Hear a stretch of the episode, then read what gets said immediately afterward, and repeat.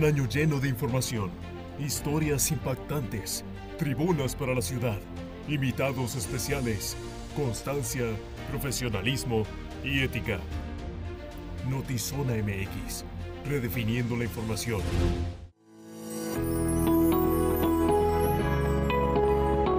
Notizona MX es patrocinado por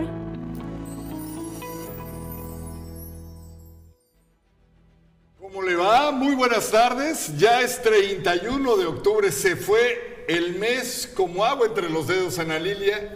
¿Cómo te va? ¿Qué dices? Qué Ah, Pues ya saludarte. extrañando mucho a Alejandra Gagiola, que esperemos mañana esté de Pero regreso. ¿cómo? ¿Por qué no estás disfrutando este espacio? Ya- hasta de Navidad ya vienes. O sea, Fue un tú- accidente. Estar vestida así, andaba de verde y como todos, bueno, algunos de los medios de comunicación, no funcionó la camisa que traía y le robé un vestido a alguien. De- alguien. De Yo creo que- camerino. oye, no, pero todo muy bien. Es que ya prácticamente Halloween ya hoy ya fue. Ya. Lo que sigue es Navidad y ya prácticamente estamos despidiendo este 2022. Ana Lilia Revés, ¿cómo estás? ¿Cómo te fue el fin de semana? Descansando, pero todo lo que descansé, pues ya ves, también te miré ti muy activo ahí en la agenda de la gobernadora. Entonces, este lunes sí fue bastante, en el tema informativo sí nos fue muy bien. Arrancamos y le queremos eh, dar las gracias y la bienvenida a todos ustedes que eh, hacen el esfuerzo por recibirnos en sus celulares, en sus tablets, en donde sea que vean este espacio de noticias.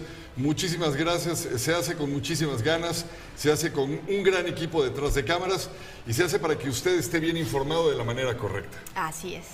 Y bueno, pues ¿qué les parece si arrancamos, arrancamos con toda la información?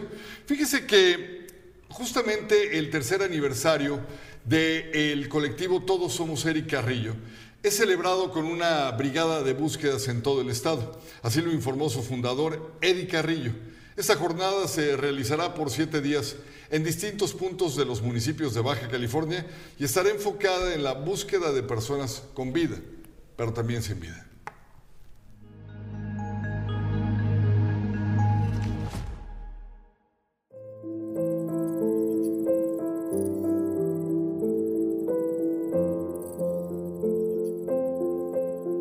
Con motivo del tercer aniversario de la Fundación Todos Somos Eric Carrillo, esta semana se lleva a cabo una búsqueda de personas desaparecidas en todo el estado. La brigada comenzó en la ciudad de Tijuana, en la colonia Lago, con resultados negativos, pero continuó en otros puntos de la ciudad. El día de hoy iniciamos esta brigada que van a ser de siete días. Iniciamos hoy 31 en Tijuana.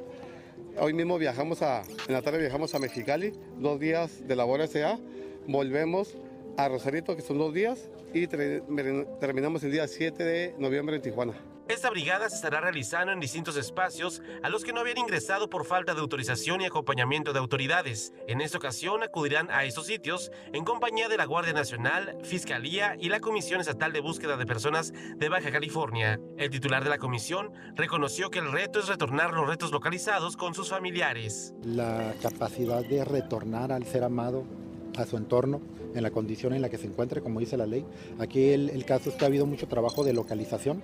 Creo que a nivel Baja California y en otros estados ha habido mucho trabajo en donde los colectivos participan, promueven y las mismas autoridades se empiezan a mover ya con otro nivel y hay localización de cuerpos o restos, pero eh, la identificación para poder retornarlos al seno familiar, esa es la parte complicada y entonces caemos en una crisis. Esa crisis tiene que ver principalmente con la identificación, que viene, viene por ley la creación de un Centro Nacional de Identificación Humana, en donde todos los esfuerzos que tienen que ver con el término de la identificación, lo que es genética, lo que es odontogra- odontogramas forenses, lo que es huellas y todos los sistemas que se conocen y que son validados para identificar eh, al cuerpo humano, a los restos, van a estar dentro de este concepto de Centro Nacional de Identificación. Hernández Murrieta confirmó que la comisión requiere personal e infraestructura para alcanzar los objetivos que se tienen trazados. Sin embargo, para que la dependencia cuente con dichas atribuciones, se requiere la creación de la Ley Estatal de Búsqueda de Personas. Hay una estructura en donde en Tijuana hay un coordinador de búsqueda, en Mexicali hay un coordinador de búsqueda, en Ensenada hay un coordinador de búsqueda, pero estamos hablando que falta eh, Tecate, que falta Rosarito, que falta San Quintín y más allá de eso, vamos incluso, faltaría San Felipe también. A generar crear la ley general, o sea, hay una ley nacional que es del instrumento rector de la propia comisión en términos de la búsqueda y localización. y está el protocolo homologado de búsqueda como dos elementos principales que nos rigen a nosotros en la función.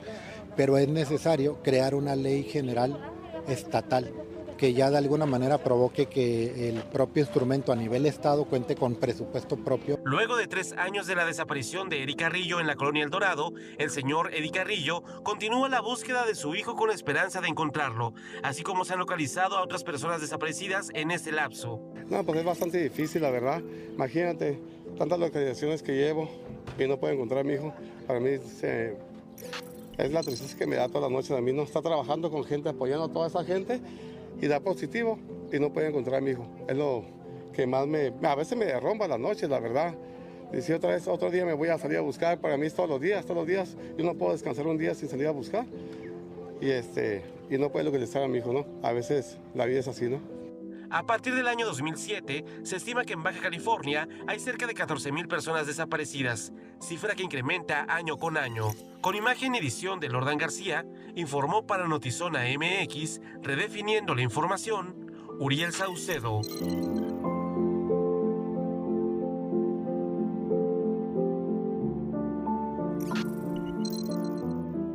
No puedo imaginar, y sigo comentándolo cada vez que tenemos una nota de este tipo, el dolor que ha de ser dedicarle tu vida a la búsqueda de tu ser querido, hija o hijo, que es la mayoría de los casos como sucede, eh, y en el Inter ir encontrando el cuerpo de otras personas, los restos de otras personas, y que no aparezca tu ser querido. Es que se mira como una película de terror, ¿no? Sí. Estoy buscando a mi hijo desde el 2019, pero en, en, todo este rastro dice, hemos encontrado a 900 personas, de las cuales 280 fueron con vida el resto sin vida. ¿Qué quiere decir? Que la mayoría de las personas que desaparecen hay pocas probabilidades de que las encuentren con vida. En el caso de él, eh, si tienes el contexto, me atrevería a preguntártelo. Eh, Eric Carrillo, ¿cómo fallece? ¿Cuál es la historia de él?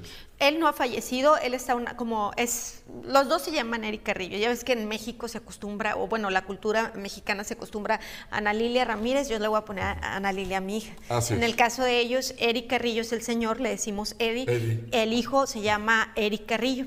Desaparece en el 2019, hasta el momento no se sabe dónde se encuentra. Ah, hicieron una búsqueda masiva en un predio por allá, por, si no me, más no recuerdo, por Terrazas del Valle. Eh, cercano había un bar donde el muchacho había ido y ya nunca apareció. Le dieron 14 días de búsqueda y la ampliaron para otros 16 días. O sea que van a ser en promedio dice en promedio 30 días para buscar, no lo han localizado. Entonces es ese, ese, la desesperación de muchos activistas que cuando se dan cuenta o que enfrentan a la autoridad no les hacen caso, él se hace activista a partir de que cuando va a las autoridades lo ignoran, lo tratan mal, eh, lo mismo que hacen con todos, entonces él empieza a hacer el movimiento y pues se le empiezan a unir más personas por la misma situación que no encuentran y bueno, ahí el valor que se tiene porque los han amenazado de muerte, porque les dicen que en ciertas personas no haya búsqueda, porque les dicen que ya cierren el colectivo y bueno, imagínate, ¿no? Estarlo buscando, buscando, encuentras, no sé, eh, digamos 700 cadáveres eh, y no- eh, 700 cadáveres, 280 con vida y el, tu- el de tu hijo aún no aparece. Imagínese que usted está buscando a su hijo y da,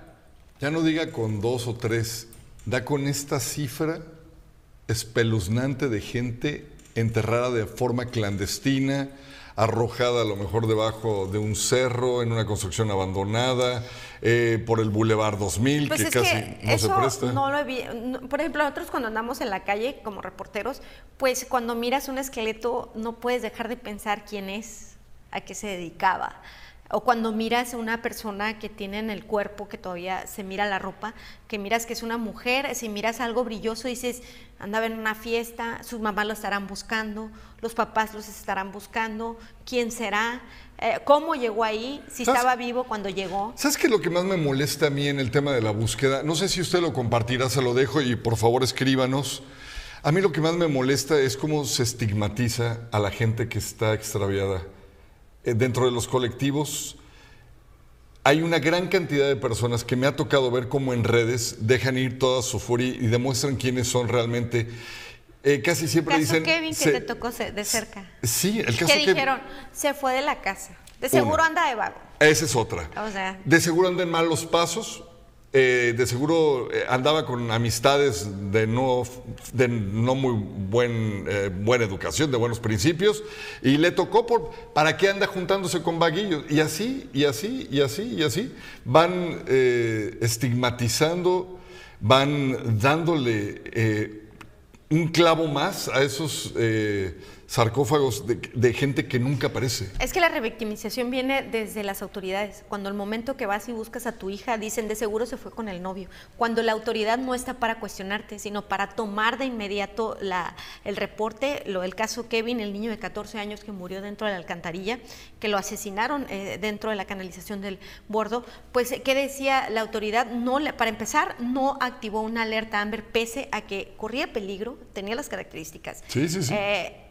Aparte, corría peligro, era un menor de 14 años. Lo que primero que dijeron, búsquelo bien porque a lo mejor se fue de la casa. Entonces, ¿por qué no hacen esos protocolos? Es porque en ocasiones, pues aparecen.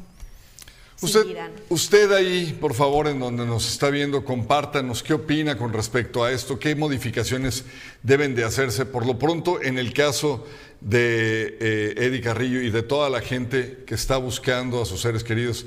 Desde aquí nuestro apoyo y solidaridad en espera de que aparezcan.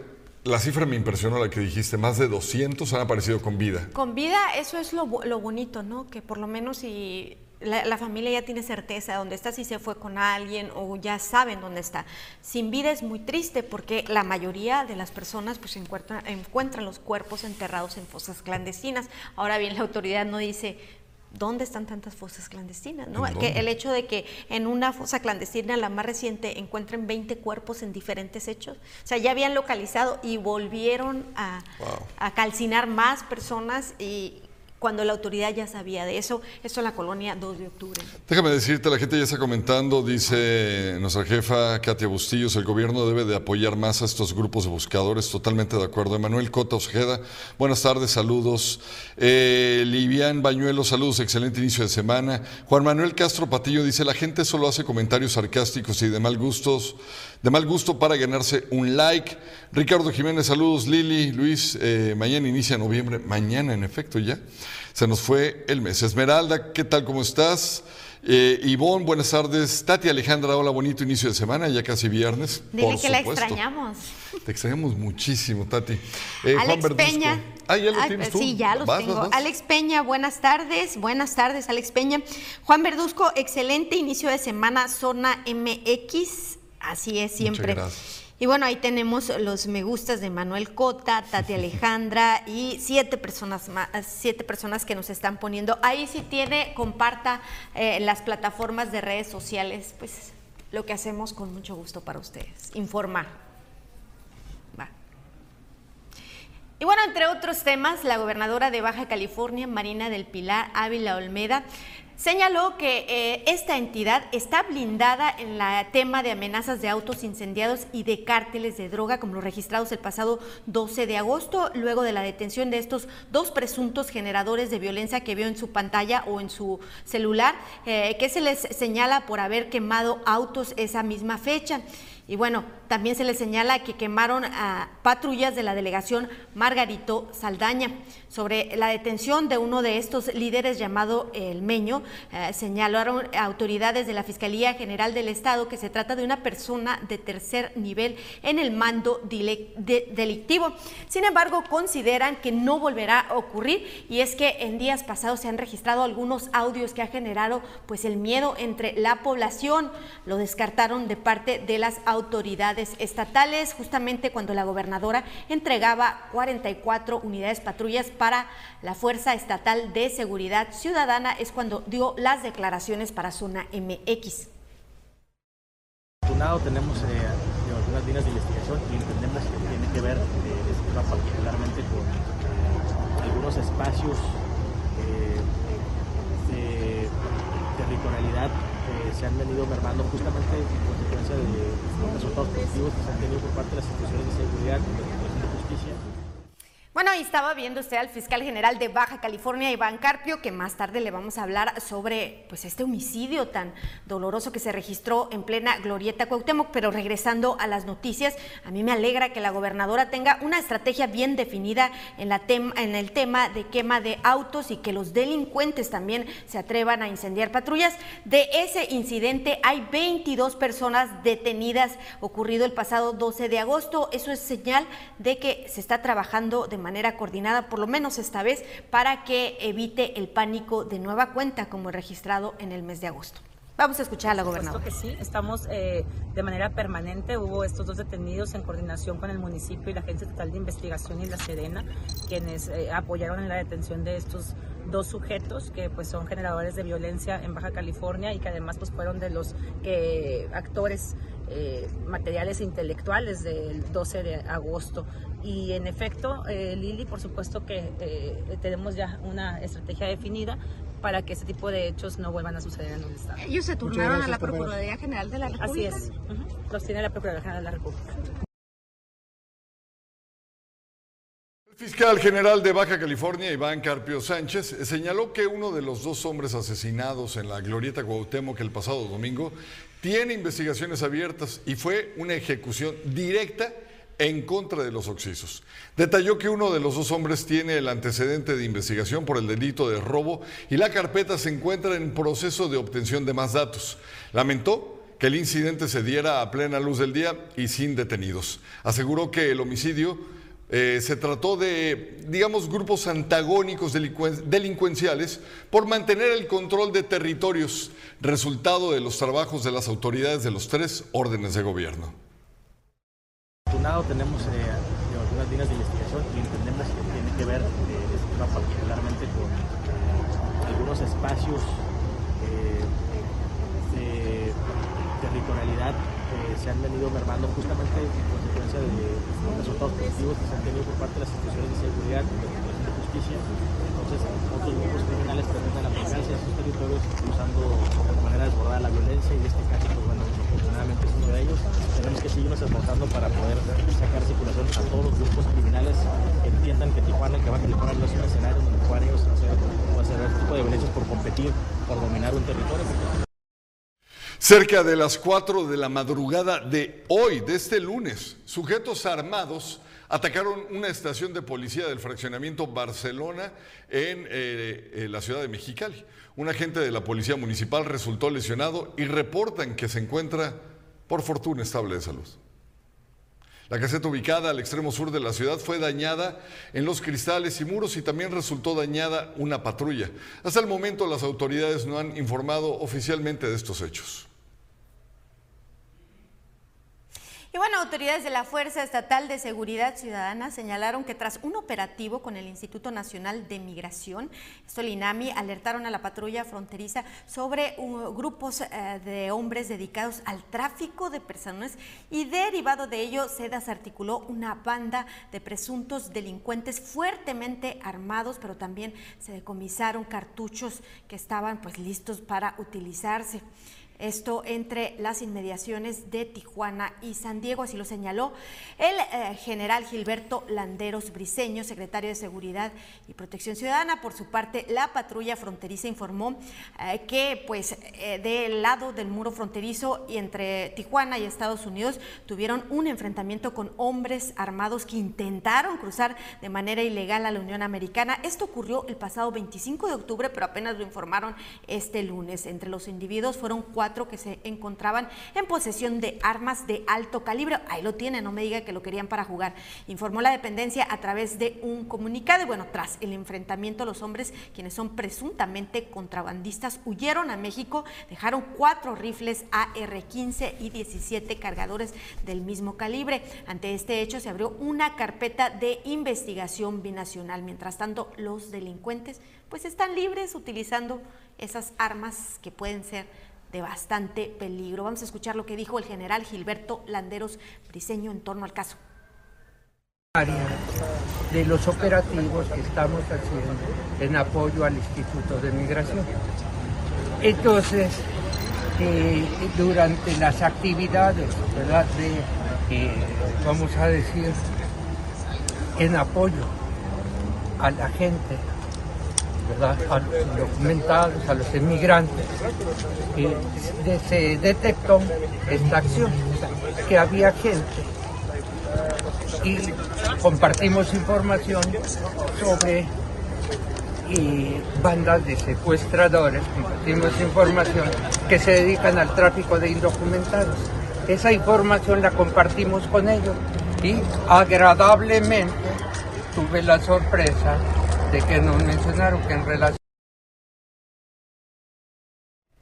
Si estás pensando en cambiar tu celular, aprovecha la gran venta Telcel. Del 27 de octubre al 2 de noviembre encontrarás en increíbles equipos con hasta un 44% de descuento en marcas como STE, Huawei, Wiko, Honor y Motorola. Adquiere tu amigo Kit y disfrútalo con los mejores beneficios. Para más información, visita tu Telcel más cercano o ingresa a telcel.com.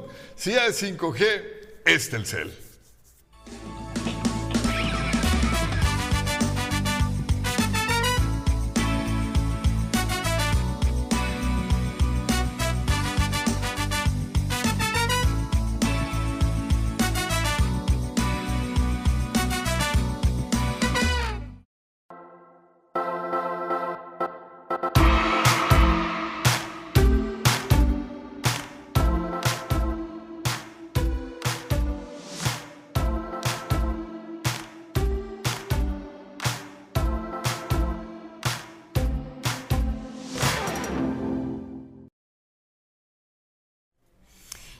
El municipio de Mexicali, ante el aumento de la indigencia, pues piden que autoridades designen un recurso económico para atender esta problemática. Vamos a escuchar a mi compañero José Manuel Yepis.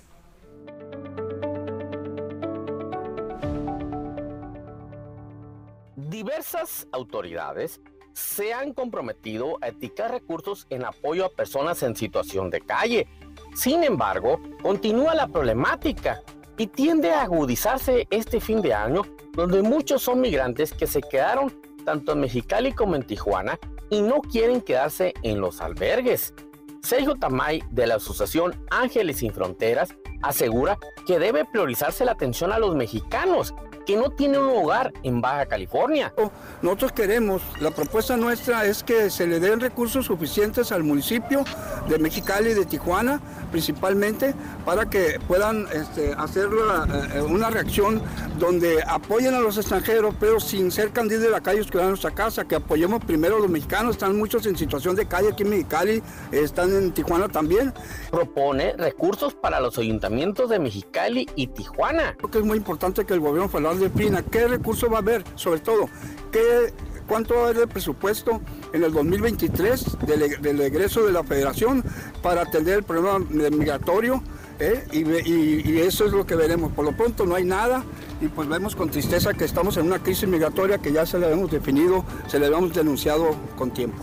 El gobierno federal ya se había comprometido a definir estos apoyos, pero no hay nada de información sobre el particular. Con el secretario para decirle, bueno, oye, ¿qué, ¿y qué va a pasar con todos los mexicanos en situación de calle? ¿Qué no hicimos ya también unas marchas? Hubo compromisos de los municipios, tanto de Montserrat como Norma, pero ¿dónde están los recursos? Y se habla de que vamos a apoyar, y que, pero ¿dónde? ¿Qué recursos va a haber? Aseguran en la Secretaría de Salud que sí atienden a las personas en situación de calle y que hacen jornadas de salud en parques, sobre todo en lugares en donde se reúnen las personas en situación de calle. Y la otra es realmente la, la de a pie, ¿no? Este, Plaza de Mariachi, eh, Ferrocarril, acá al lado de la Casa de la Cultura, es donde más se concentran ese tipo de, de personas pero a los, donde vamos a los albergues, por ejemplo, bueno, tenemos acá arriba un albergue peregrino donde se concentra un gran número de personas y es donde vamos y llevamos vacuna y otras secciones de promoción y prevención. Mientras los albergues están llenos tanto en Mexicali como en Tijuana, ningún gobierno etiqueta recursos para atender a los migrantes, mucho menos para personas en situación de calle. Con producción de Alex Padrón, para Notizona MX, redefiniendo la información, José Manuel Yepis.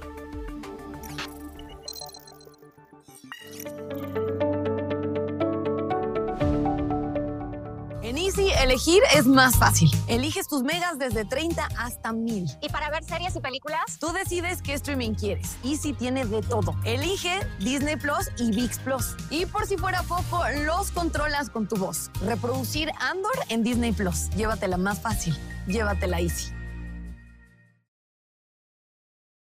Yo sí gano, yo sí gano, yo sí gano con sorteos UABC. Participa, colabora, 23 millones son. Con sorteos UABC, ahora tienes más oportunidades de ganar. Compra tu boleto del 89 sorteo magno de la UABC a más tardar el 24 de noviembre y participa para ganar el combo explorador que incluye una camioneta RAM 1500 y un Racer XP 1000 Premium del año en el segundo sorteo para compradores oportunos. Compra ya tu boleto y juntos sigamos construyendo sueños. Conoce más en sorteosuabc.mx. Imagínense que su hijo ha sido agredido dentro de una escuela, de una primaria, pone la queja ante las autoridades y no le hacen caso. Así es lo que sucede en una escuela primaria de la colonia Mariano Matamoros y ante la desesperación de los familiares que no le hace caso ni el sistema educativo y que para poner la denuncia pues fue todo un caso pusieron algún tendedero de denuncia esto para que no que se les olvide que un maestro agredió supuestamente a una niña de tan solo siete años. Vamos a escuchar la historia de esta familia.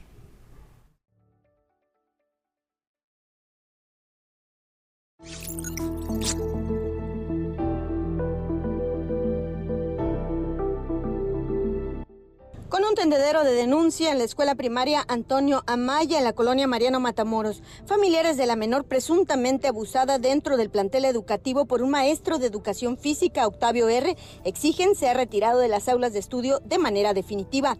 Yo digo que deberían estar ellos apoyando a la mamá porque se supone que es un maestro que los papás les confían a sus hijos para que los eduque y les les enseña, no deben de, ocultar, al contrario, deben de apoyar. Sí, ahorita creo que tienen junta con los dos turnos de la escuela para hablar sobre el problema este o no sé qué les vayan a decir la verdad, creo que no les permitieron la entrada. Acá, creo que a cada semana la están mandando al psicólogo. Ella ahorita está como traumada, no quiere asistir a la escuela, eh, tiene miedo del recreo y pues todas las noches llorando y gritando y eso es lo que mi hermana está como pues desesperada. Los anuncios que colocaron en las rejas del plantel educativo señalan que pretenden visibilizar el supuesto abuso registrado en contra de la menor de seis años. Entonces yo hablé con ella y le dije que, que me platicara qué, qué había pasado o qué le pasaba porque no quería la escuela. Y ella me comentó que, que un maestro de educación física la encerraban en, la encerraba en un salón se quitaba la ropa, le ponía a ver videos pues sexuales y le la, besaba, la cargaba, la abrazaba. La abrazaba por atrás y le, pegaba sus partes íntimas. Entonces ella decía que gritaban en, el cuarto, de hecho que en el cuarto había gatos y que la rasguñaban, que, que era donde él metía sus pelotas y todo el maestro le, la niña le dijo que, que, se quería ir con su mamá y el maestro le dijo que si yo quiero yo te puedo correr. Entonces dice ella que eran todos los recreos, todos los recreos le hacía lo mismo y, y no se me hace justo. Quiero alzar la voz y, y quiero que todo esto se sepa porque no es justo que en esta escuela esté pasando eso es uno de varios casos que ya hay y, quiero, quiero hacer justicia por mi hija y por todas esas niñas que seguro están pasando lo mismo y aquí no hacen nada. Realmente sí es muy molesto porque imagínate que haya más víctimas y que también haya hecho lo mismo que pasó con esta familia. A lo mejor esta, obviamente esta sí tuvieron la seguridad y de que poder alzar la voz, imagínate a los demás. Imagínate tú tener a tu niño, pensar que es un espacio seguro y, dos meses después te enteras de esto. ¿Cómo, ¿Cómo vas a reaccionar tú? ¿Qué tal? ¿Vas a pensar, a lo mejor le pasó a tu niño, a lo mejor te pasó a tu hermano, a tu primo, etcétera? Obviamente, pues es algo muy incómodo y muy molesto. ¿Cómo se puede ocultar una información de, de tal manera? O sea, eso se debió de haber sabido desde un principio. De acuerdo con denuncias de padres de familia, el maestro Octavio R. se retiró de la escuela porque pidió vacaciones, pero aún está como docente en la secundaria número 16 Sor Juana Inés de la Cruz en Terrazas del Valle. De acuerdo con la parte afectada, autoridades educativas ingresaron al lugar en una junta con docentes, sin embargo, hasta el momento no han dado declaraciones en torno al caso y de qué se trata la junta. Mencionaron que querían que se retirara al maestro para que no violentara a otros pequeños. Los padres de familia piden que sea retirado de la escuela y evitar contacto con menores en tanto se desarrollan las investigaciones para deslindar responsabilidades.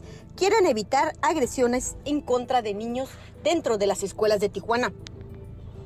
Con imagen de Alberto Ferreira informó para Notizona MX, Ana Lilia Ramírez.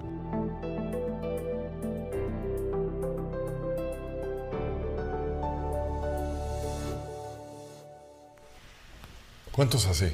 ¿Cuántos te imaginas que... Se supone que las escuelas deben ser un espacio seguro para los niños. Aquí lo que me llama la atención es que las autoridades educativas dicen tenemos un protocolo, pero al momento que se registra, pues no sucede porque este maestro continuaba dando clases. El abuso se registró cuando la niña estaba en segundo año de, de primaria. La mamá, cuando ya la vuelve a reinscribir a la escuela, señala que la niña no quería ir porque le daba miedo y ya cuando se da cuenta pues que tenía pavor ir a la escuela, es cuando la niña le dice las cosas que le, presuntamente le hacía el maestro.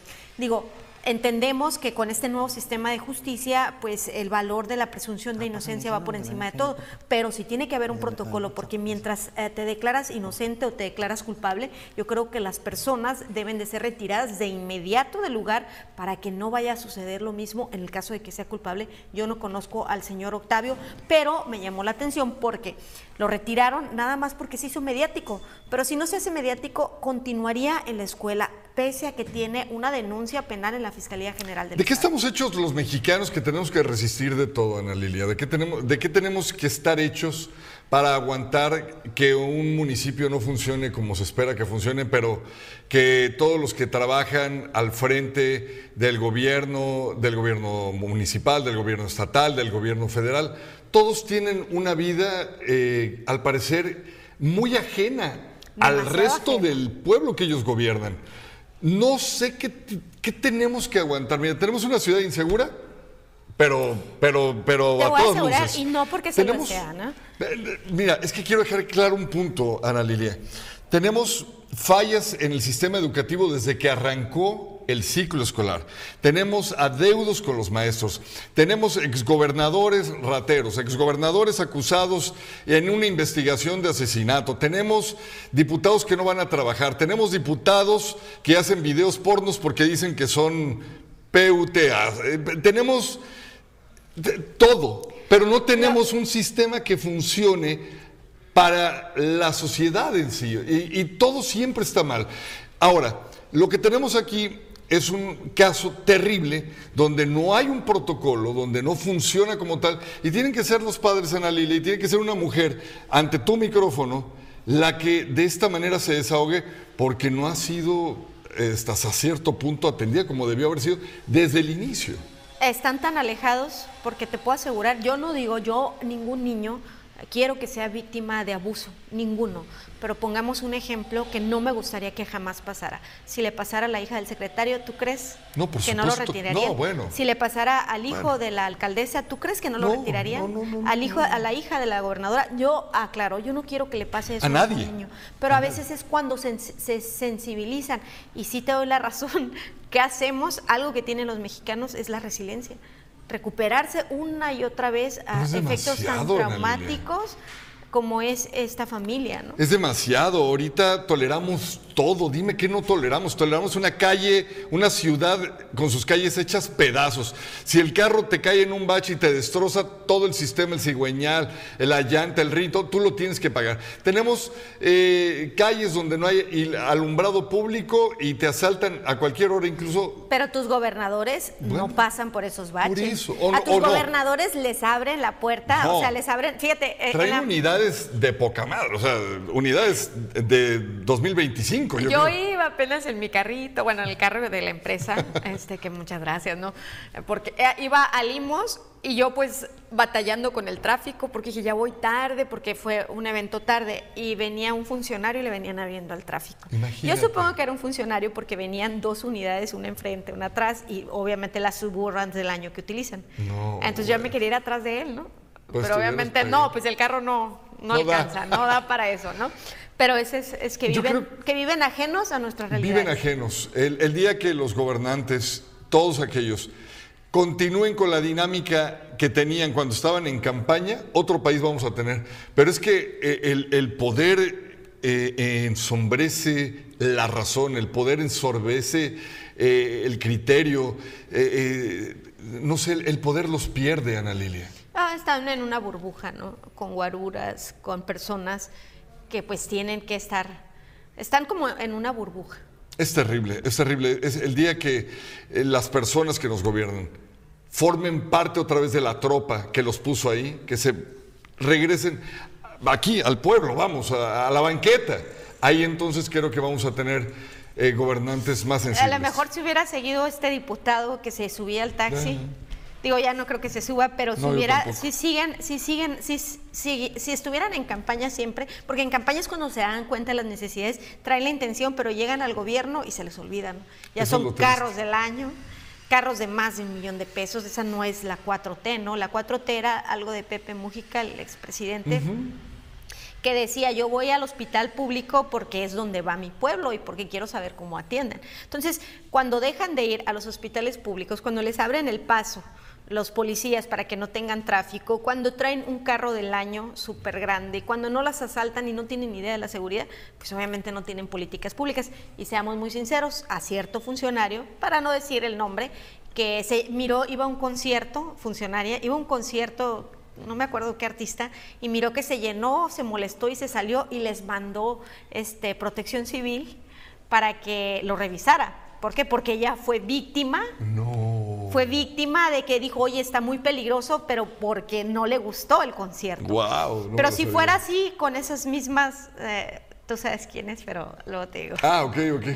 Yo sé. Este, pero si fueran así, que, si ellos vivieran lo que nosotros vivimos el día a día, tuvieran mejores políticas públicas para gobernar. creo Qué yo. terrible. Y no se le fuera todo en guaruras, sino buscaran los mecanismos para que una mujer que es víctima, una niña que es víctima de un caso. abuso sexual, por lo menos que la atiendan bien en la fiscalía. Por lo menos, por lo menos Pues no que le den seguimiento y por lo menos que lleven a rendir cuentas al- hasta ahorita, todavía presunto agresor. Hasta Presunto agresor porque nosotros no sabemos. Exacto. Pero sí hay un protocolo para en esta niña y todas las de Baja Y California. ojalá que no la revictimicen. Ya la revictimizaron desde mi punto de vista. Desde el momento en que el, el agresor continuaba en la escuela, desde el momento en que no fue suspendido el presunto agresor, desde el momento en que la fiscalía fue pues todo un, todo un proceso ah, para poner la denuncia. Ya eh, es una familia que ya desde mi punto de vista está revictimizada. Vamos a continuar. Gracias por continuar con nosotros. Tenemos más información. Y bueno, el festejo de Halloween es propicio al cierre de la Avenida Revolución para evitar incidentes que lamentar. La petición vino por parte de la Cámara Nacional de Comercio de Tijuana, quienes anunciaron un incremento de ventas de los comercios de la icónica Avenida Revolución de hasta el 30%. Por su parte, eh, la Secretaría de Seguridad y Protección Ciudadana Municipal informó que desplegarán patrullajes en todas las colonias de Tijuana con mayor refuerzo en la zona centro, zona del río y la mesa. Además, se contará con patrullaje aéreo con apoyo de los drones y de las cámaras de vigilancia que se encuentran colocados en puntos estratégicos. Mucho cuidado si va a festejar hoy día de Halloween porque a los niños les encanta. Háganlo por favor con mucho cuidado, las cosas no están como para descuidar. Oigan, vamos a tener eh, tribuna en tu colonia para que nos acompañen. La idea es poderle llevar las cámaras, los micrófonos, acercarlos para que usted haga la petición o denuncia de aquello que aqueja el área donde vive. En esta ocasión vamos a estar en Avenida Los Reyes, en Villas de Baja California.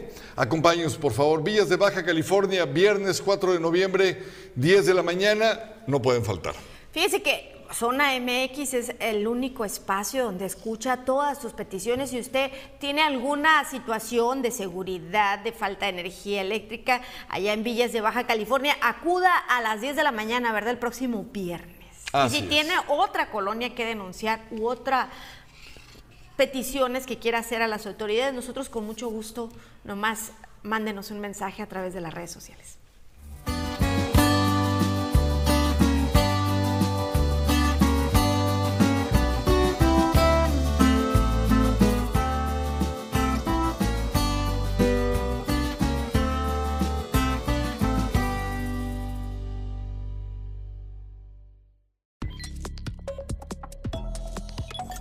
Las noticias en breve. En la trágica estampida suscitada en Corea del Sur, testigos han descrito escenas de pánico y caos total cuando las estrechas calles del popular distrito de Itaewon en Seúl se llenaron de gente hasta formar multitudes en las que costaba respirar y moverse. A decir de testigos, había decenas de miles de personas, la mayor cantidad que ha visto en su vida, dijo uno, hasta el punto de que nos aplastaron contra el pavimento. Esto lo comentó un sobreviviente a la BBC, el perio- al periodista independiente Rafael Rashid. El líder izquierdista Luis Ignacio Lula da Silva logró un retorno a la presidencia brasileña que parecía improbable un tiempo atrás, en base a logros propios y debilidades del presidente Bolsonaro. Hoy, con 77 años, el izquierdista Lula se apresta a volver el primero de enero al cargo de presidente que ya ejerció desde 2003 al 2011. Y AMLO, más presto que veloz, ya estaba lanzando tweets de, tweets de felicidad diciendo, ganamos, imagínense, a ese nivel. Apple informa que según los datos presentados en el reporte de ganancias del cuarto trimestre fiscal, la compañía registra 900 millones de usuarios suscritos a sus servicios. Estos aumentaron un 5% a los internautas al llegar a 19.19 mil millones. Este incremento ha sido generado en su mayoría por, ahí le va, ¿eh? servicios como iCloud, o sea, cuando usted paga por más espacio en la nube, Apple Music, Apple TV, Apple One Bundle, entre otros. El expresidente Carlos Salinas de Gortari, Arza, ya goza de doble nacionalidad. Es mexicano y español, pues el gobierno ibérico le concedió ese reconocimiento al mandatario, pues obtuvo el derecho que Salinas gestionó en 2019 amparado en un procedimiento habilitado en España en beneficio de la comunidad judía sefardi, como es el presidente, expresidente, y sus descendientes. Por fin, mi gente de Tijuana, después de dos años, mi reencuentro contigo por el placer de vivir en el Foro de Tijuana. Soy César Lozano y te invito a que me acompañes este próximo 15 de noviembre en Tijuana, Baja California, porque presento una conferencia amena, divertida, constructiva, una conferencia inolvidable. No te la vayas a perder por el placer de vivir mi reencuentro contigo en el Foro.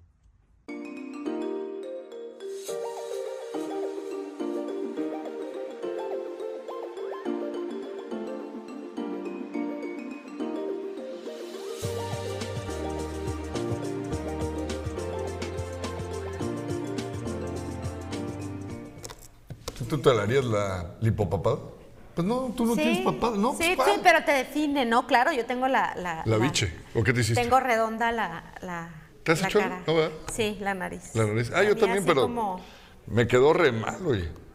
Fui con, con una persona. No, yo fui el que se descuidó, la verdad. Debía haberme cuidado. Y ahorita tendría así nariz de alcanza queso, pero no. Oye, el que alcanza queso y alcanza goles y alcanza resultados en los deportes es nuestro buen amigo en Zone Sport, que ya está, pero bueno, más, Más que, que presto, porque le atinamos. La final quedó donde dijimos. Querido Adrián, ¿cómo estás? ¿Qué dices? Buenas tardes. Hola Luis, Ana Lina, los saludo con gusto y sí, pues ya era muy predecible, ¿no? Eh, 8-2 el, el resultado global de esta, de esta final. Vamos a tener los, algunos resultados de la NFL y una cápsula de Cholos femenil que preparamos para ustedes. Ahí lo tiene. Ahí lo tiene. Adrián Sárabe está con nosotros. Son Sports. Los dejamos. Le mandamos un saludo muy fuerte a toda la gente que se conectó rápido. Fanny, muchísimas gracias. Esmeralda. Está horrible el tráfico en zona Río. Mónica Gutiérrez, Marina Valenzuela, Marco Antonio, Tati Alejandro. Todos, muchísimas gracias. Les mandamos un abrazo. Quédese. Son Sports. Adelante, campeón.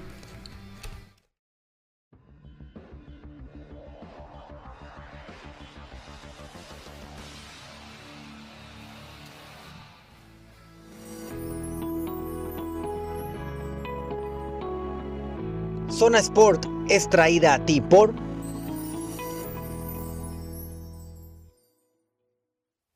Hola, ¿qué tal? Bienvenidos a Zonas por la otra cara del deporte. Pachuca contra Toluca, una final que también ya veíamos, se veía, venir a el equipo de Pachuca, le gana 3 a 1 en la vuelta, un marcador 8-2 global. Aquí vemos a festejar al equipo de Pachuca que se convierte en uno de los ya máximos eh, equipos que han ganado títulos con 7, igualando a Tigres, igualando a Pumas uno de los equipos que más finales ha disputado en torneos cortos, precisamente también Toluca, pero pues no le alcanzó al equipo de Nacho Ambriz y el que dirige el uruguayo Guillermo Almada pues se lleva el séptimo campeonato, que por cierto Enrique Ojitos Mesa, aquel legendario entrenador, en homenaje pues hicieron que cargara el trofeo de campeón de este Apertura 2022.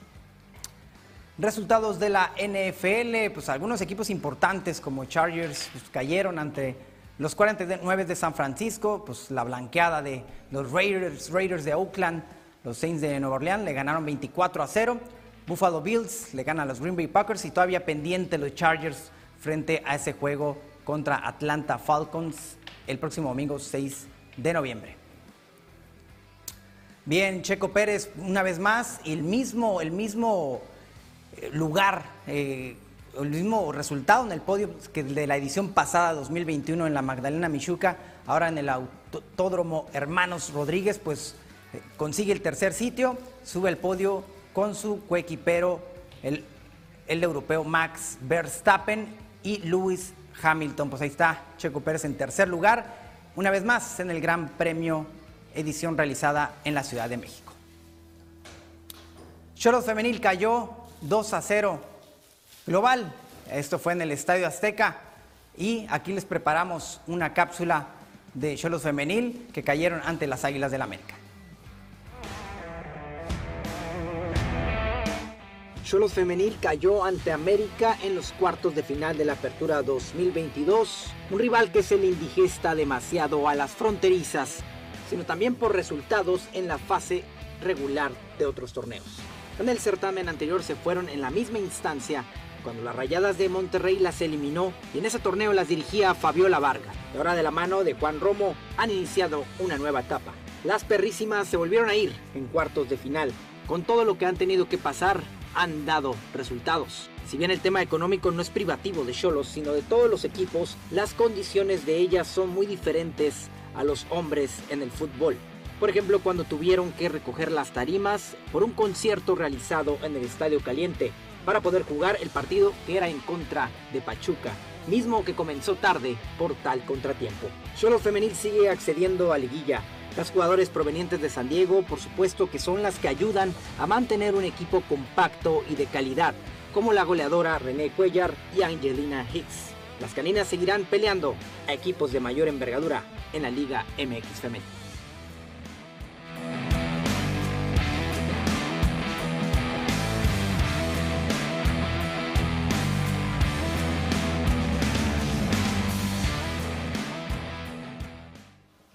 Que por cierto, el juego, el tercer juego de la serie entre Phillies y Astros se suspendió debido a las lluvias allá en el norte de los Estados Unidos. Pues lo platicamos incluso eh, fuera antes de entrar al aire con nuestros compañeros, pues está suspendido el tercer juego de la serie que está empatado a uno, la misma, la serie mundial de béisbol. En la esquina del boxeo vamos a tener una exclusiva, un trabajo que uno de, nuestros amigos, Remy Borano, periodista francés, le hizo una entrevista en exclusiva desde su casa a Nico Ali Walsh, el nieto de Mohamed Ali. Aquí un breve fragmento de la entrevista.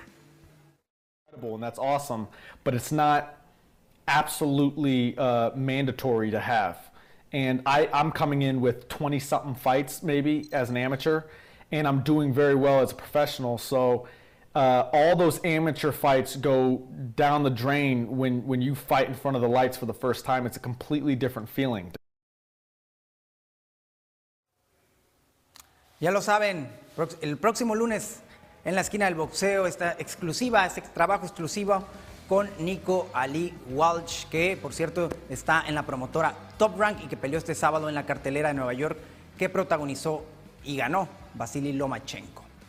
Hablando de boxeo, BX Rumble está ya en su cuarta temporada y estará de aniversario. Aquí estamos viendo a Sebastián Logan Hernández, Crisna Álvarez, Kevin Crespo y José Chapulín Salas, estos prospectos que está manejando Cristian Curiel, ex referee. Pues mañana la conferencia de prensa les tendremos detalles en la semana.